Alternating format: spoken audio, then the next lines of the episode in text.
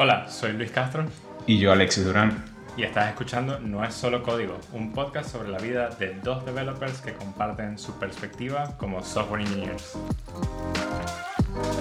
En el episodio de hoy vamos a estar hablando de uno de mis temas favoritos y es que ser staff engineer no tiene nada que ver con hacer software, sino que tiene que ver con todo lo demás de hacer software. O sea, no estás ahí realmente escribiendo todo el software tú. Pero ah. quizás quizá podemos expandirlo más aparte de eso, ¿no? Pero siempre me ha gustado el, nombre Staff Engineer. La verdad que, bueno, también es interesante porque eh, igual es en cuestiones de semántica que nos tendríamos que alinear, ¿no? Porque yo pienso que sigues haciendo software, solo que lo haces de otra manera. Sí, totalmente. Ok, ok. Quiero, quiero como que empezar con esto por el hecho de que estuve leyendo varios artículos durante el fin de semana que hablaban un poco sobre cómo ha sido la evolución de los diferentes roles en engineering, especialmente en software engineering. Y hablaban mucho de que tu día a día en el software engineering normal debería ser como que hacer software, ¿no? Esa es la mayor porción de lo que realmente haces. Y luego lo comparas un poco con lo que hacemos nosotros en nuestro día a día y sí que se parece a software engineer y no se parece tanto a senior engineer y staff engineer a veces. Y esos son nuestros títulos realmente. Y creo que es curioso porque tiene que ver también con el tamaño de la organización que tenemos hoy en día. Entonces, quisiera hablar un poco sobre cómo nos vemos dentro del rol de senior y staff engineer en este momento y cómo lo vemos comparado a lo que el mercado considera que debería ser un staff y un senior engineer. Vale. Eh, primero que nada, eh, ahí tocaste un punto interesante con respecto al contexto de la empresa. Eh, más allá de, tu rol, incluso en el, con el rol en el que entres a la empresa, ese rol puede de alguna manera moldearse en función al contexto que te rodee. Entonces, ciertamente yo creo que ahorita tu pregunta fue cómo nos vemos nosotros en función a nuestro título versus lo que de repente afuera se espera, se cree o se define como nuestro título. Correcto. ¿Cómo lo ves tú, em, Alexi? Yo, dentro de Cameo, em, mi, rol oficial es Senior. Eh, senior Full Stack Engineer. Ahora, yo pienso que por el contexto de Cameo, hay ciertas cosas que dentro del rol de Senior no las llevo a cabo en el día a día, ya sea por el tema de business, ya sea por el tema situación, ya sea por el tamaño del equipo, X, Y, Z. Esa es otra conversación. Como yo me veo, es como una persona que es capaz de definir estándares de trabajo dentro de las tecnologías que domino. Soy una persona que es capaz de mentorear y soy una persona, eh, entre otras cosas, aparte de eh, sacar código, digamos, como uno dice de manera como un poco coloquial, también eh, tiene la habilidad de organizar proyectos que, llevan, que tengan impacto fuera del equipo. Cosa que, ya luego tú hablarás, pero es como que uno de los steps que creo que son primordiales al momento en que tú te haces oficialmente un staff engineer el tema de, hacer estrategia, el tema de organizar los proyectos y darles visibilidad y de descubrir cuáles son los aspectos importantes que se tienen que tratar a nivel de, tecnología eh, dentro, de tu, dentro de tu organización. Pues. Entonces, ¿cómo me veo yo? Yo creo que soy una persona que eh, tiene las capacidades de hacer staff. No he estado en, oficialmente en el staff, y probablemente la parte que, me falta pulir sea la parte de, management, eh, porque es muy fácil organizarte solo, pero organizar a varias personas eh, puede ser otro reto que, bueno, eh, hasta ahora he vivido un poco, pero no, no tengo demasiada experiencia con eso. Sí, te entiendo totalmente. O sea, me es interesante porque también es el hecho de que hago un poco de proyección mía hacia ti en este sentido y es como ver mi carrera dentro de Cameo y cómo ha ido progresando desde Senior Engineer a Staff Engineer a Tech Lead Manager, de nuevo a Staff Engineer. Y cuando veo ese cambio de Tech Lead Manager a Staff Engineer, veo como que la diferencia en donde he pasado mi tiempo y dónde realmente debería estar el tiempo de staff engineer y como que igual sigo estando en tech lead manager, pero no tengo un rol de tech lead manager. Y entonces eso quizás me choca un poco a nivel personal porque es como, uh, sí, realmente podría estar haciendo más strategy y alignment, pero me encuentro realmente haciendo otras actividades y people management todavía, aunque no estoy realmente en ese rol. Entonces es como un poco de, ¿cómo, ¿cómo te devuelves realmente? Es chistoso porque yo creo que eh, se me vino un pensamiento así súper fugaz a la mente y yo creo que, sin desviarme mucho, aunque se sienta que me desvíen, creo que algo así deben sentir los actores en Hollywood. Tipo, eh, cuando haces un rol muy bien y luego todos los papeles que te vienen es como que el mismo papel en diferentes películas. Entonces, ¿por qué traigo eh, esta metáfora? Porque creo que es una cuestión de que, por un lado, se puede mm, elogiar probablemente tu trabajo como tech y, y, y como que el desempeño que tuviste dentro de ese rol. Y entonces como que todo, todo tu contexto, la gente a tu alrededor, quedó como con Luis Teglit. Y, y se quedó así. Porque lo hiciste bien, lo hiciste muy bien.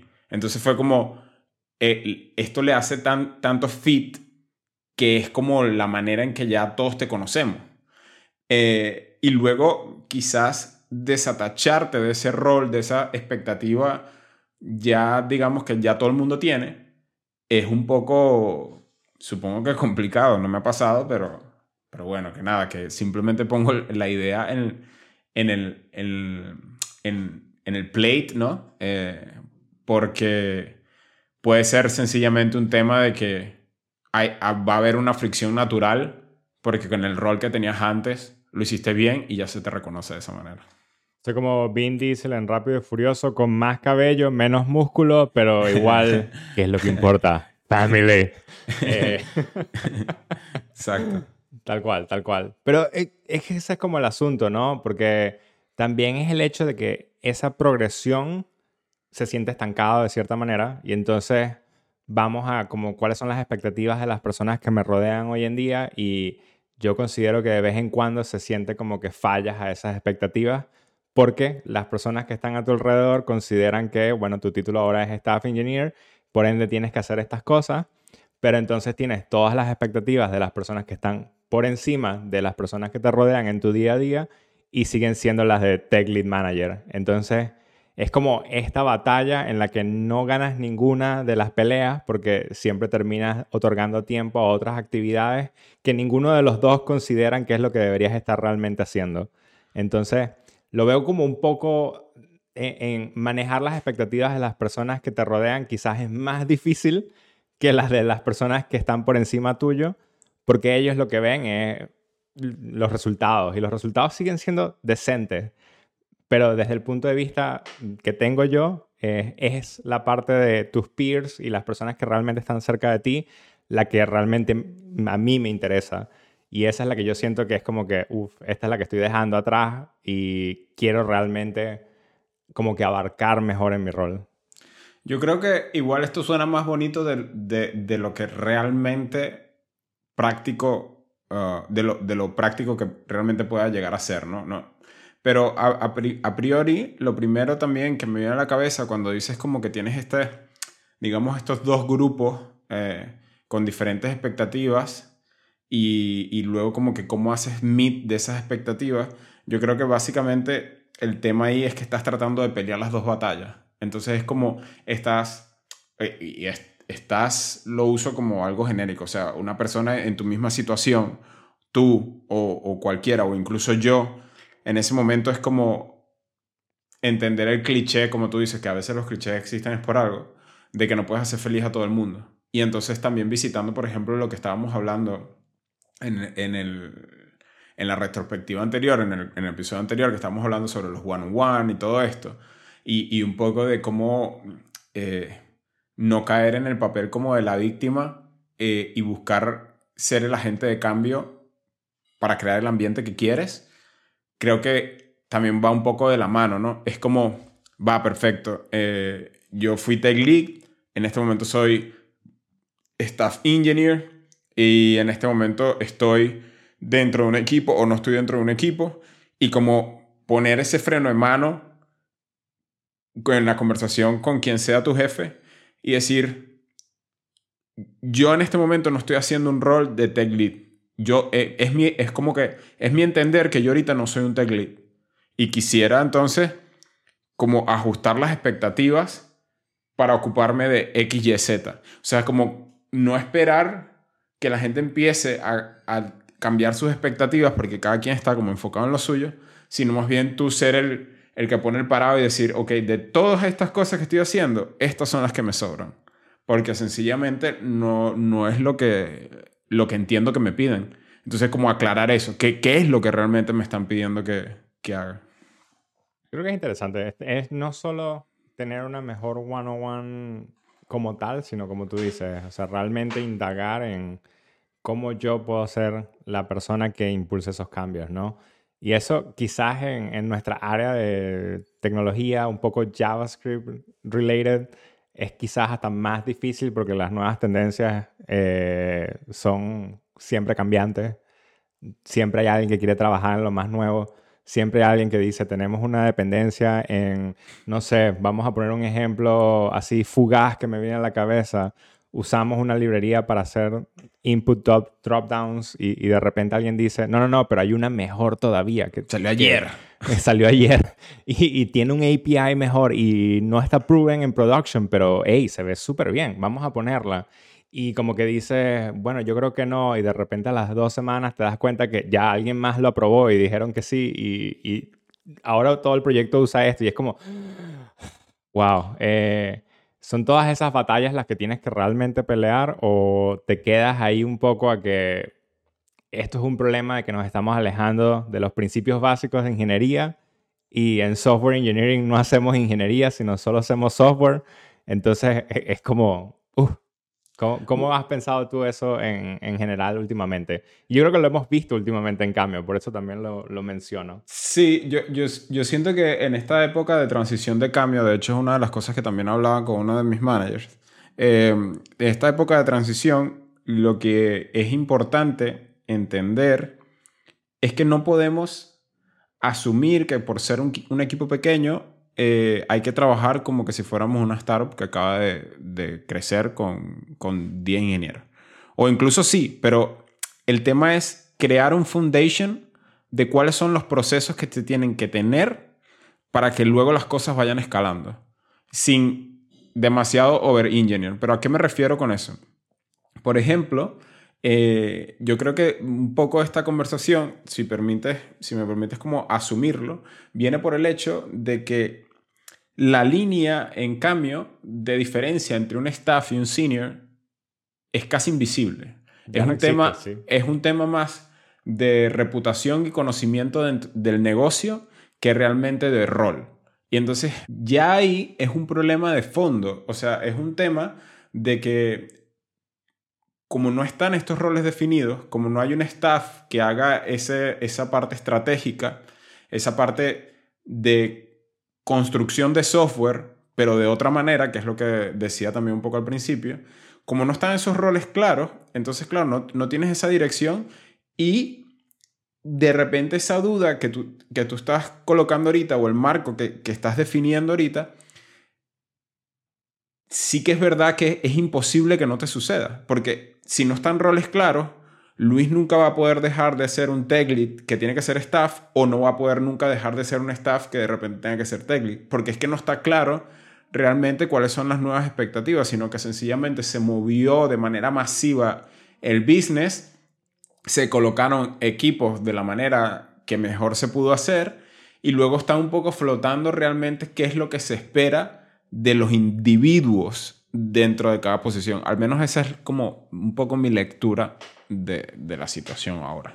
Sí, para mí es como hemos querido pasar a una organización tan horizontal que como al ser horizontal, pues no requieres de jerarquía como tal, como para hacer las cosas, y te encuentras con el hecho de que ves muchos tech specs que están dirigidos a hacer algo nuevo y dices, está bien, pero es como si un front-end developer agarrara un martillo para hacer una base de datos y es como que, ah, bueno, pues, puede que lo logres, pero ah, realmente esto es lo que queremos poner en el sistema y no hay, no hay un check y un, y un ¿sabes? Checks y, y, balances al respecto que digas como que, wow, wow, wow, wow, wow, wow, vamos a poner un parado aquí, esto no es una base de datos, las bases de datos se hacen así y vamos realmente a hacer estas cosas bien. Y creo que venimos como que arrastrando el suficiente dedo técnica como para que las personas digan, no, pero es que así se hacen las cosas y así es como lo hicieron antes, que no es fácil pararse y decir, vamos a hacerlo un poco más lento. No tenemos que ir como una startup que necesita urgentemente el dinero para poder subsistir el día de mañana y realmente podemos tomarnos ese tiempo para pensar y hacer las cosas bien. Y quizás lo he notado mucho con estos últimos dos sistemas que son más legacy, que he estado tratando de, ok, vamos a entender cuáles son las necesidades del producto y te das cuenta de que los product specs que teníamos antes no satisfacen las cosas nuevas que se hicieron, ni las viejas que se hicieron. Y es como, bueno, vale, viene producto, obviamente quiere añadir cosas en base a lo que ya ellos pensaban que era el feature y llegas tú y eres el malo de la partida porque dices, eh, no, ya va, es que si quieres eso hay que reescribirlo completamente porque es que esto no fue diseñado para eso. Y entonces es, como, ¿realmente se puede ser la figura de staff engineer? Mm, es difícil. Y, y, yo creo que precisamente ahí es donde está la cosa. Lo que pasa es que, claro, de alguna manera es, es un, un, arte, ¿no? El, el tener la habilidad no solo de, negociar, porque aquí el cliché que yo diría es como que, bueno, sí, trata de no eh, sacrificar mucho business por la vaina de, tecnología y tal, y mantienes y todo paz mundial y todos somos perfectos. Pero lo, lo, que, lo que yo creo que realmente quisiera como añadir a, a esto, ¿no? que probablemente todo el mundo sabe, es el hecho de que vas a encontrar fricción es imposible que no encuentres fricción y que lo que realmente va a hacer la diferencia no es eh, tomar una decisión distinta, sino cómo articules las cosas. Vamos a si me explico. De repente, eh, voy a poner este ejemplo. Mi novia eh, usó, aquí tenemos en Barcelona, tenemos un servicio de bicicletas que es para el tema de transporte, ¿no? Entonces ella quería cambiar su cuenta a otro email y pidió el request de que, mira, quiero cambiar mi cuenta a otro email. Y la respuesta fue un poco como, no, tienes que abrirte otra cuenta. Entonces, yo me quedo pensando eh, en esta situación y digo, ¿qué hubiese pasado si la respuesta, porque evidentemente ella se lo tomó mal así como que, o, bueno, no es que ella se lo tomó mal, eh, a cualquiera le hubiese causado como, dude, o sea, ¿cómo no me puedes resolver? ¿Sabes? Entonces es como esta frustración que uno siente porque te estoy diciendo que quiero hacer algo y tú me estás diciendo no, no se puede, tienes que hacerte otra cuenta. ¿Qué pasaría si la respuesta hubiese sido, sí, por supuesto, permítanos ayudarnos, solo necesitamos que haga una cuenta y nos diga cuál es el email de esa cuenta y nosotros eh, hacemos, un hacemos un traspaso no hubiese, o sea, es exactamente el mismo output, pero con otras palabras. Y no, no se hubiese sentido nada igual. Entonces, revisitando nuestra conversación, yo creo que es lo mismo.